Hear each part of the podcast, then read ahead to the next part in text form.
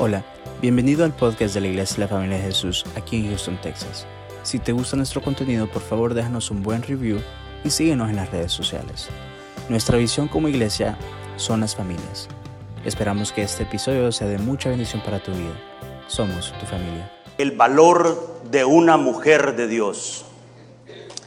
Y nosotros como iglesia podemos decir como tradición o como parte que hemos adquirido la iglesia, siempre celebramos en el mes de octubre o mes de, de noviembre, siempre hacemos el Family Fest. O siempre hemos dedicado este tiempo a la familia, porque una de las misiones de la iglesia es que las familias sean restauradas a través de la palabra de Dios. Y es algo que ruego al Señor que nos permita siempre seguir manteniendo como algo nuestro, como algo propio de nuestra congregación, que, siempre celebremos el Family Fest. Quizás este año no lo vamos a celebrar de la misma manera. Eh, posiblemente les, anuncio desde ya que el próximo mes vamos a tener quizás una, mini tarde familiar en donde vamos a poder estar acá después del, servicio del domingo, pero estamos todavía coordinando eso.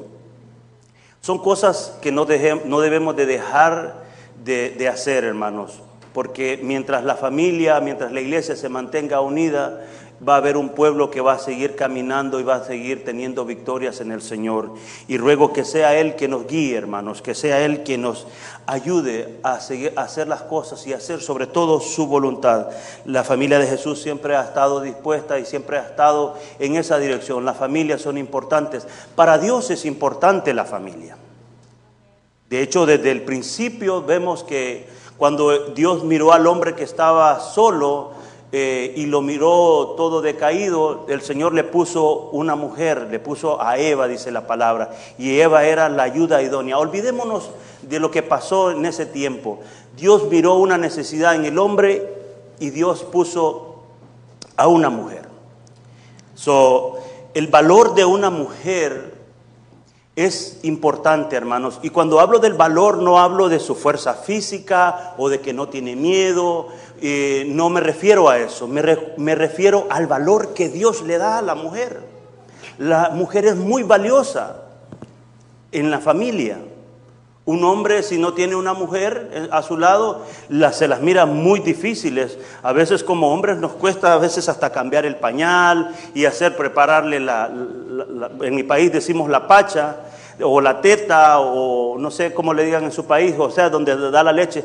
Los hombres muchas veces nos vemos muy difíciles haciendo cosas que, las mujeres han sido eh, entrenadas, digamos, o, o ese acto natural de ellas lo hacen el valor que Dios le da a la mujer, es importante que nosotros como hombres, como familia de Jesús, entendamos que si Dios valora a la mujer, nosotros también tenemos que valorar a la mujer.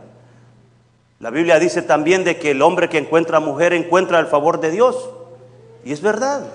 Muchos de acá hemos sido muy favorecidos con tener unas esposas, unas mujeres que son sabias, unas mujeres que son y sobre todo hermosas. Cuando vienen al Señor se vuelven todavía más hermosas. El Señor las hace más bellas. Es verdad. Es verdad lo que estoy diciendo. Las mujeres en la Biblia ayudaron muchas veces en tiempos difíciles a cambiar la historia del pueblo, especialmente cuando el pueblo se apartaba. Hubieron mujeres que se levantaron, hubieron mujeres que tomaron el valor y decir, yo le creo a Dios y pusieron su vida, su familia, pusieron su fe en Dios y prevalecieron. Y gracias a esas mujeres, ahora nosotros encontramos en la Biblia un montón de mujeres que fueron importantes en la escritura. So, la Biblia nos enseña que tanto el hombre y la mujer tenemos el mismo valor para Dios. Nosotros en la familia tenemos que darle ese valor también a la mujer, hermanos.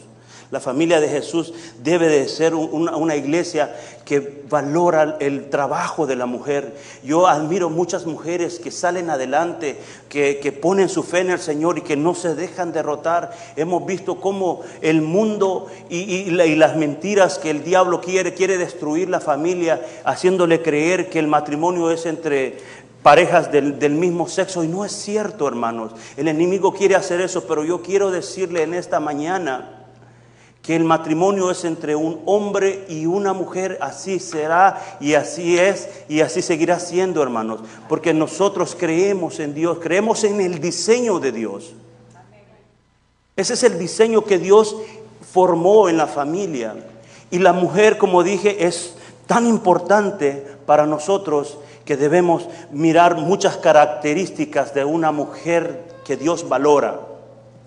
¿Y qué es una característica? Es una cualidad que hace distinción de una persona a otra.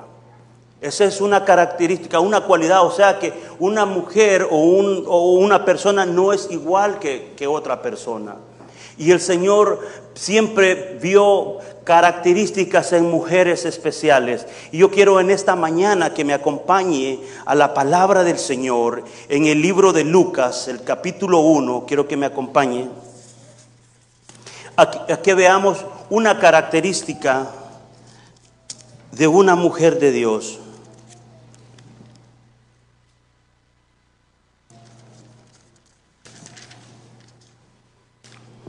Leo la palabra del Señor en el nombre del Padre y del Hijo y del Espíritu Santo. Lucas capítulo 1, versículo 26. Y la primera característica que quiero hablar en esta mañana es una mujer llena de gracia. Dice así, al sexto día, al sexto mes, el ángel Gabriel fue enviado por Dios a una ciudad de Galilea, de Galilea llamada Nazaret a una virgen desposada con un varón que se, llama, que se llamaba José de la casa de David. Y el nombre de la virgen era María. Y entrando el ángel donde estaba, dijo, salve, muy favorecida, el Señor es contigo, bendita entre todas las mujeres. Mas ella cuando le vio se turbó por sus palabras y pensaba, ¿qué ¿Qué salutación es esta? Quiero leer una versión, la versión Dios habla hoy, dice así, a los seis meses Dios mandó al ángel Gabriel a un pueblo de Galilea llamado Nazaret, donde vivía una joven llamada María, era virgen, pero estaba comprometida para casarse con un hombre llamado José, descendiente del rey David el ángel entró en el lugar donde ella estaba y le dijo, salve, llena de gracia, el Señor está contigo. Y esta característica, hermano, de una mujer que Dios valora, es una característica que Dios la llena de gracia o Dios ve la gracia en su vida. ¿Y cómo es la gracia? Dice la misma escritura, o cuando nosotros leemos la palabra del Señor, entendemos que la gracia es recibir un favor que nosotros no merecemos. O sea, en pocas palabras podemos decir que cuando nosotros recibimos la gracia, recibimos ese regalo de Dios. Y uno de los regalos más grandes que nosotros hemos recibido es la salvación del Señor. Y así como nosotros hemos recibido la salvación del Señor, el Señor quiere que nosotros también compartamos de esa salvación. Cuando nosotros recibimos la gracia de Dios, también dice, si entendemos esta palabra, dice que el Señor está con nosotros. O sea que desde ese momento que una mujer o sea un hombre recibe la gracia de Dios, Dios no se aparta de su vida. Y eso es bien interesante que nosotros lo mantengamos siempre en nuestra mente, que cuando una persona está llena de gracia, siempre está en la presencia de Dios. Cuando una persona eh, conoce la gracia y también aplica la gracia, entiende que todo se trata de Dios. ¿Cómo nosotros aplicamos la gracia? Por ejemplo, venía mi pensamiento, ¿cómo yo aplico la gracia que yo he recibido? Muchas veces las personas cuando son rechazadas, hermanos, que es uno de los grandes problemas que tiene el ser, el ser humano o la humanidad, e incluso en las iglesias, hay rechazo. Cuando una persona eh, recibe el rechazo, pero también lo supera. ¿Cómo me doy cuenta que yo he superado el rechazo? Cuando yo no trato a las personas que me rodean con el rechazo, porque yo ya entiendo, yo ya viví eso, y como Dios a mí me aceptó, tal como soy, yo tengo que aceptar a las personas tal como son. Ese es aplicar la gracia. Y una mujer llena de gracia debe de hacer lo mismo, aceptar a todas las personas tal como son. En su casa, en su casa usted tiene diferentes clases de hijos y a todos los ve por igual. Siempre hay una, una, conversación cuando yo escucho a las madres hablar, dice, yo amo a mis hijos a todos por igual. ¿Se da cuenta? ¿Por qué? Porque una mujer que está llena de gracia no puede tener preferencias para nadie. Una mujer que está llena de gracia no puede decir mi hijo es mejor que el otro. No, todos son sus hijos. El Señor favoreció ese vientre para procrear la siguiente generación. Una persona que está llena de gracia, hermanos, aplica la gracia a los demás. Esta característica es muy importante que en una familia se practique la gracia de Dios, así como nosotros, como Dios nos trata, tratemos a los demás. Otra característica que quiero hablar en esta mañana es de una mujer que intercede por su familia. Yo he visto dentro de nuestra congregación cómo mujeres han doblado sus rodillas por sus familias y Dios les ha respondido.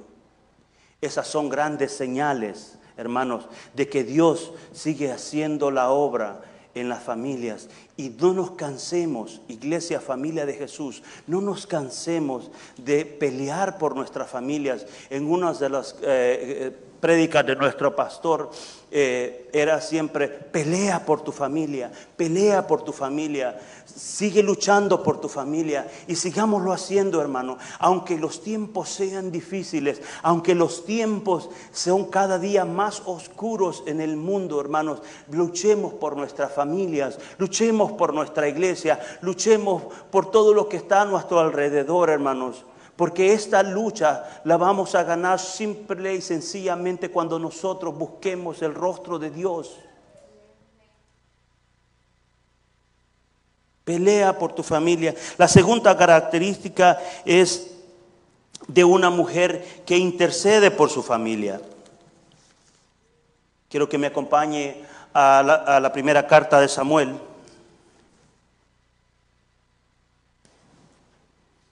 Capítulo 25. Esta historia habla de una mujer muy inteligente. Quiero leer el versículo 3, dice así, capítulo 25, versículo 3 dice, y aquel varón se llamaba Nabal y su mujer Abigail. Era aquella mujer de buen entendimiento y de hermosa apariencia. Pero el hombre era duro y de malas obras y era del linaje de Caleb. Esta historia habla cuando David envía a unos jóvenes por alimento, porque él, él había estado en el desierto por mucho tiempo y dice que él manda a este lugar, entendemos que Naval estaba desquilando, estaba quitando la lana de las ovejas y estaba haciendo un trabajo porque ya era tiempo de hacer esa labor. Y David manda a unos jóvenes, dice, manda a diez jóvenes y le dice, vayan donde Naval y pídanle de comer.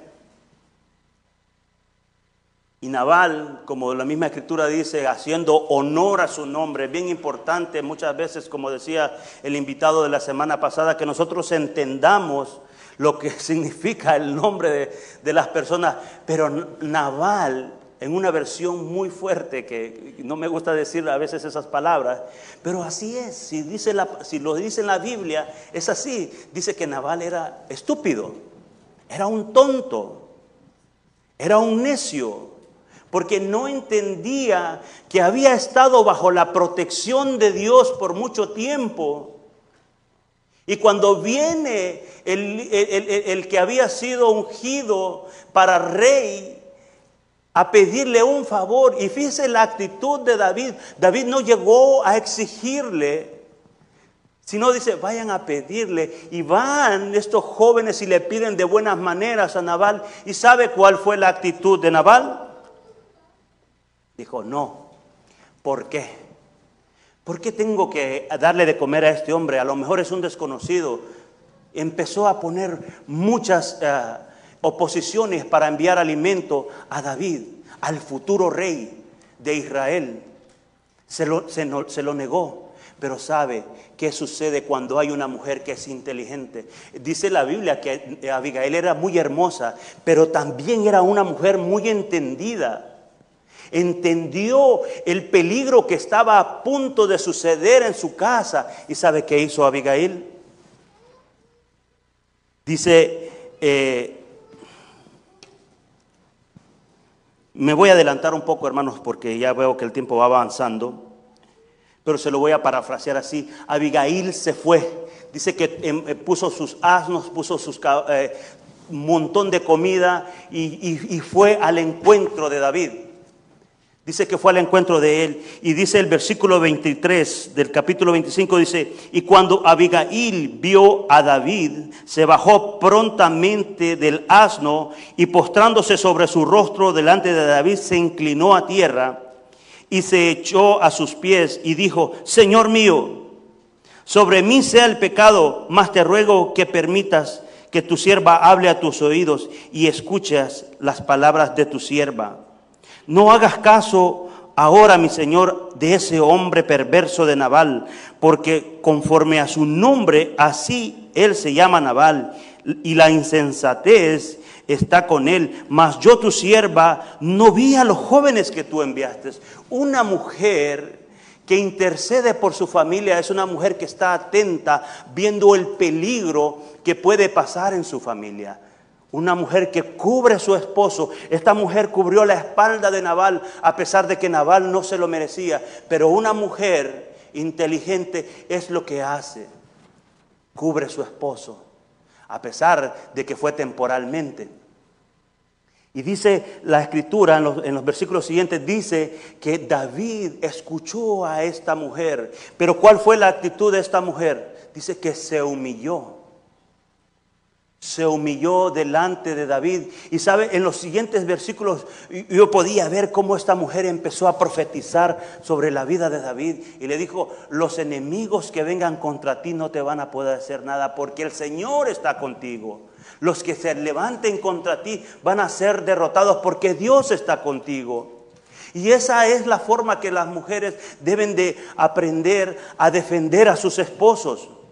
Porque muchas veces nosotros como hombres cometemos o hacemos cosas que no están muy bien, pero para eso el Señor puso una mujer idónea, por eso nos dio una ayuda idónea en nuestra vida, para que nos ayuden, para que nos ayuden a mantener el rol de la familia.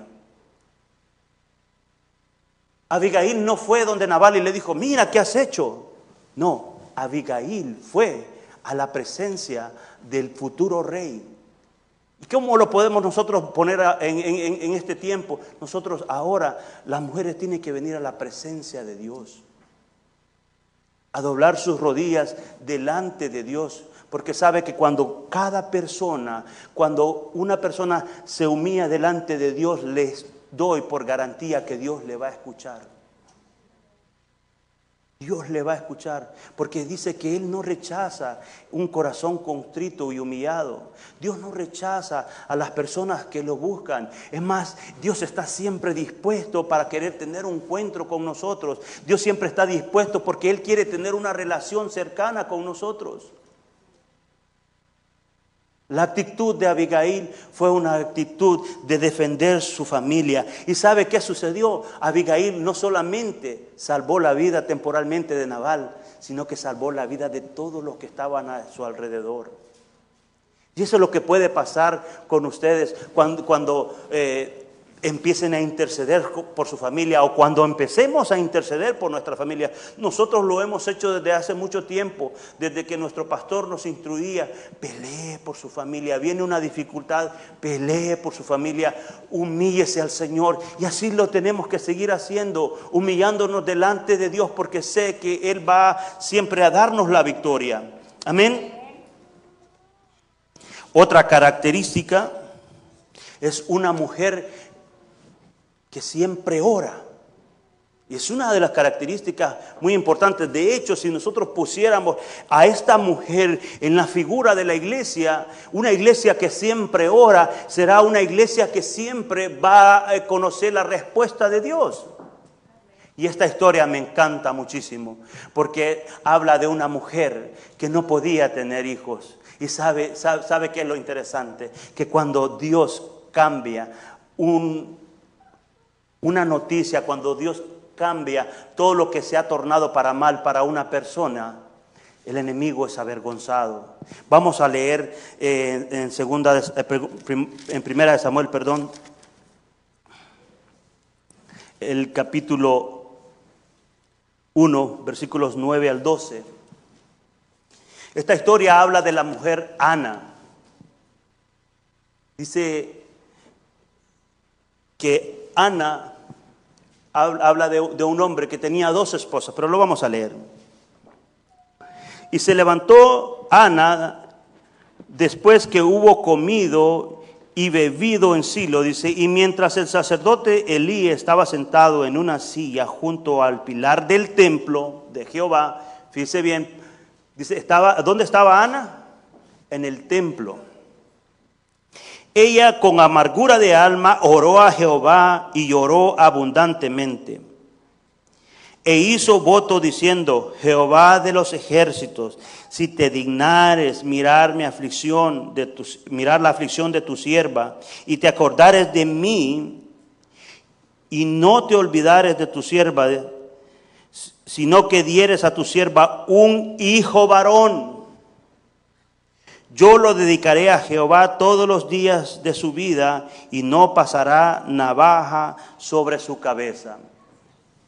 Yo a esta mujer le llamo, o a esta característica le llamo la mujer que siempre ora. Y como dije, si ponemos la iglesia en el contexto de, la mujer, si ponemos la iglesia que siempre ora y siempre trae sus dificultades delante de Dios, estoy seguro que Dios va a responder. Estoy seguro que Dios va a responder porque dice, esta historia habla de que la esposa, la otra esposa de su esposo, dice que siempre la maltrataba cada vez que iban al templo. Mira, yo tengo hijos, tú no tienes hijos.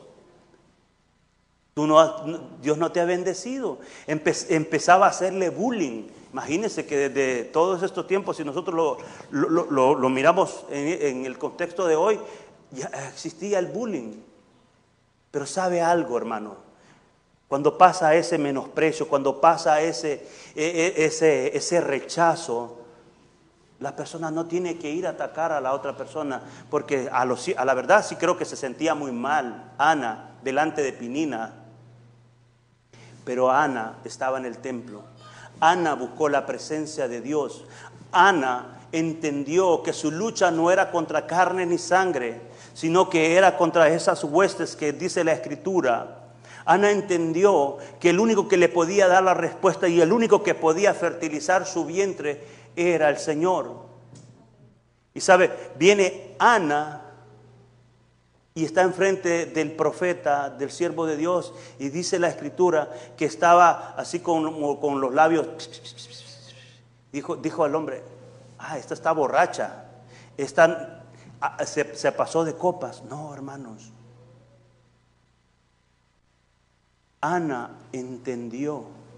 ¿Sabe qué sucedió?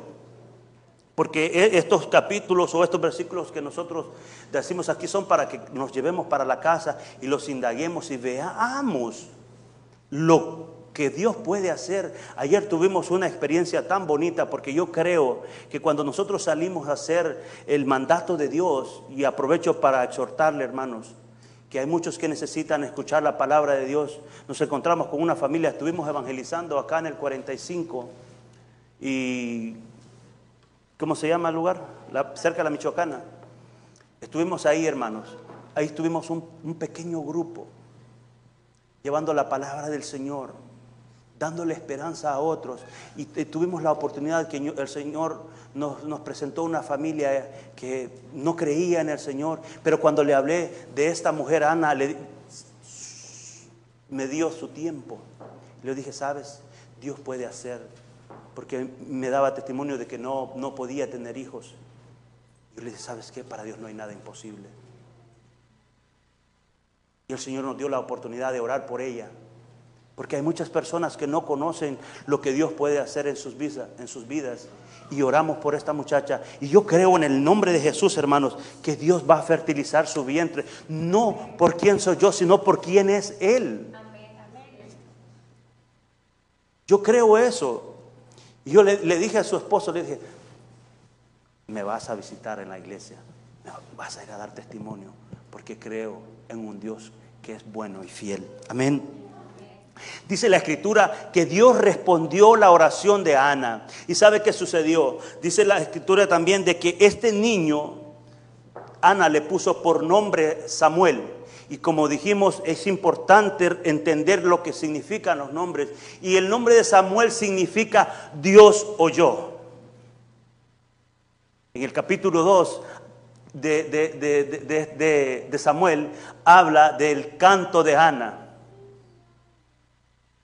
¿Sabe qué pasa? Cuando Dios responde a nuestras oraciones, hermanos, debe de haber gozo, debe haber alegría, debe haber eh, esa confianza en Él. Y no solamente le dio a Samuel, hermano, le dio cinco hijos más. ¿Sabe qué? Ya no era la despreciada, ya no era la que la miraban de, lejos, no, porque Dios la prosperó. Dios escuchó su angustia, Dios escuchó su dolor, Dios escuchó su llanto.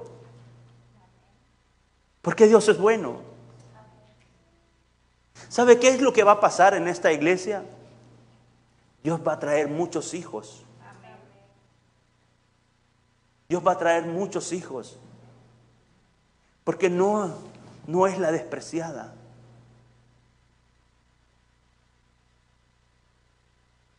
Dios va a hacer lo que ya dijo. El Señor dio una promesa y se la recuerdo cada vez que tengo la oportunidad, hermanos, de decirle, Dios dijo que va a usar a esta iglesia para su honra y para su gloria, para hacer luz a otras. Y en el nombre de Jesús yo lo creo. En el nombre de Jesús creo que esta iglesia tendrá su Samuel y va a decir, Dios oyó Dios es un Dios que siempre tiene un plan para cada uno de nosotros. Y la otra característica que quiero hablar en esta mañana es de una mujer que escucha a Dios. Una mujer que escucha a Dios es una mujer que se detiene, detiene su alrededor de todo lo que está pasando para poner atención a lo que Dios quiere hablar a su vida. Quiero que me acompañe a Juan capítulo 4.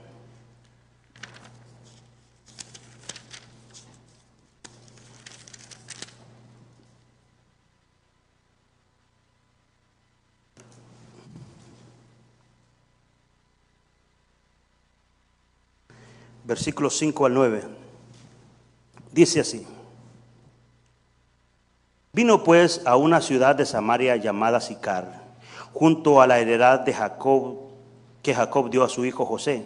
Y estaba allí el, y estaba allí el pozo de Jacob. Entonces Jesús, cansado del camino, se presentó así junto al pozo y era como la hora sexta. Y le dijo, dame de beber. Pues sus discípulos habían ido a la ciudad a comprar de comer. La mujer samaritana le dijo, como tú siendo judío me pides a mí de beber, que soy mujer samaritana, porque los judíos y los samaritanos no se tratan entre sí. Respondió Jesús y le dijo, si conocieras el don de Dios y quién es el que te dice, dame de beber, tú le darías de beber y él te daría agua viva. La mujer samaritana, de hecho, ni siquiera dice el nombre. Si usted se recuerda, hablamos ya de Ana, de Abigail, de María, pero de esta mujer no se dice su nombre. Y que es muy interesante, hermanos, saber que muchas veces las personas no saben ni siquiera quién son, porque no tienen identidad. Pero sabes qué es lo más interesante? Que cuando Dios, cuando tienes un encuentro con Dios, Dios te conoce. Porque Dios no es un Dios solamente para los judíos. Porque Dios no es un Dios solamente para un pueblo. Es para todo el mundo. Él se entregó por cada uno de nosotros para que conozcamos la salvación. Porque Él quiere tener un encuentro con nosotros. Si, si en este momento o si alguien ve este mensaje y no sabe quién es, yo quiero decirles que Dios sí sabe quién eres. Dios sabe quién eres, Dios sabe que tienes necesidades. ¿Sabe por qué? Eh, cuando eh, veo el encuentro de esta mujer en el pozo, y esto me recuerda muchas veces que nosotros hemos a veces querido huir de la presencia de Dios, pero Dios, el Señor la estaba esperando ahí para cuando esta mujer llegaba y tener un encuentro con ella. Y ella, desde que lo vio, no, no tomó la actitud, ahí está un judío, me voy. No fue esa su actitud, sino que aquella mujer quizás con su vergüenza, porque había sido una mujer aparentemente muy maltratada, porque había tenido varios maridos. Porque cuando el Señor le dice, ve y trae a tu marido, la respuesta de ella le dice es que no tengo marido. Y luego el Señor le descubre su vida. Y esta mujer se, se sintió, dijo, wow, este hombre es un profeta. Pero el Señor mismo le declara que Él es el Mesías. El Señor mismo le declara que Él vino a salvar, a salvarla a ella. Y no solamente la salvó a ella, hermanos. Dice que entró a ese pueblo, entró a ese lugar y, y hubo salvación. Y eso es lo importante, hermanos. Cuando una mujer escucha al Señor, no solamente salvada a ella, sino que puede ser salvada incluso hasta su nación, el lugar donde vive. Una mujer que escucha al Señor es una mujer que entiende que Dios no hace acepción de personas. Y así es la misma manera que nosotros debemos de actuar, no hacer acepción de personas. Todos somos iguales delante de Dios. La Biblia dice que no hay hebreo, no hay griego, no hay judío, no, o sea, que no hay diferencia. Dios quiere romper esas barreras en las personas para que nosotros eh, entendamos que el Evangelio y el mensaje es de Él. Y por eso nosotros tenemos que seguir adelante. Dios quiere tener una relación estrecha con usted. Dios quiere tener una relación íntima con cada uno de nosotros. Pero solamente sucede cuando hay una mujer que escucha a Dios y le obedece sobre todo. Y la última característica que quiero hablar en esta mañana es una mujer que transmite la fe. Y sabe, eh, de esta mujer, aunque se habla muy poco en la escritura, bueno, de hecho, usted lo puede buscar, no lo va a encontrar mucho, pero una mujer que transmite la fe es una mujer que trabaja en, en las fuerzas básicas, trabaja desde abajo, trabaja en, la formación de la generación. Vamos a ir a, a segunda de Timoteo capítulo 1. Quiero hablar de Loida. Es una mujer que transmitió la fe.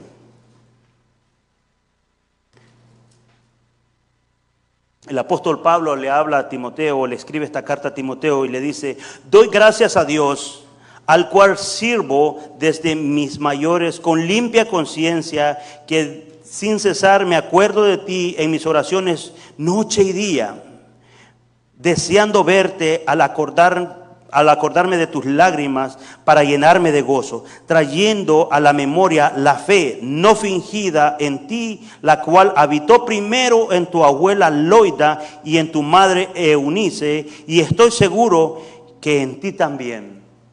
Loida. Quiero hablar así de esta mujer. Dice que fue la abuela Loida. Y gracias a Dios por esas abuelas que están llevando y están infundando la palabra de Dios. A sus nietos.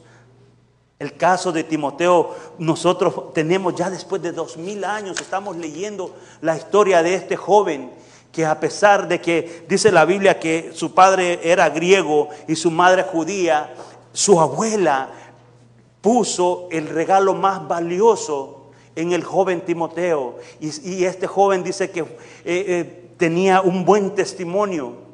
Y quizás Timoteo en ese momento cuando estaba eh, el apóstol Pablo escribiendo le estaba pasando por alguna una crisis quizás dentro de la congregación, pero Pablo le anima y le dice, no te desanimes Pablo, perdón Timoteo, no te desanimes. ¿Sabes por qué? Porque yo vi a tu abuela, vi a tu madre, vi, que e, ellas tenían una fe genuina.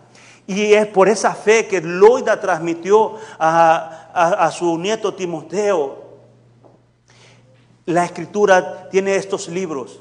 Esta semana tuve la oportunidad de hablar con alguien y me daba testimonio con lágrimas en sus ojos y me decía,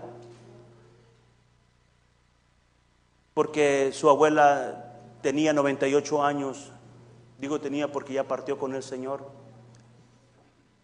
y me dice, Doy gracias a Dios por mi abuela, a pesar de que me duele su partida, porque no había partido en ese momento y me dice, pero gracias a ella yo conocí del Señor. Y qué importante, hermanos, que nosotros como iglesia, como familias, como madres, como abuelas, puedan transmitir el mensaje de Jesucristo a la próxima generación. La iglesia necesita de todas estas características en las mujeres. Necesita de esas mujeres que interceden por sus esposos. Necesita de esas mujeres que pelean por su familia, que oran por un milagro. Necesitan de esas loidas, de, esas abuelas loidas. Eso es lo que necesita la iglesia para nosotros llegar a donde Dios nos ha llamado. Somos una iglesia muy bendecida. Pero se requiere que como hombres de nuestra congregación también le demos el valor que Dios le da a las mujeres. Tenemos que tratarlas, como le dice el apóstol Pedro, como vaso frágil, como un regalo, como que hemos encontrado el favor de Dios. Es así como tenemos que hacerlo, hermanos. Es así como la iglesia puede seguir adelante con esas mujeres valiosas. Yo creo que nosotros vamos a honrar a Dios cuando nosotros honremos también nuestras esposas. Cuando nosotros también honremos a nuestros hijos. Esposas también, honremos a nuestros esposos, porque somos una familia. Este es el plan de Dios. Aunque el enemigo quiera destruirlo, no lo va a poder destruir si ponemos nuestra fe, nuestra confianza en el Señor. La mujer es muy valiosa si para Dios es valiosa, para nosotros también. Pongámonos de pie.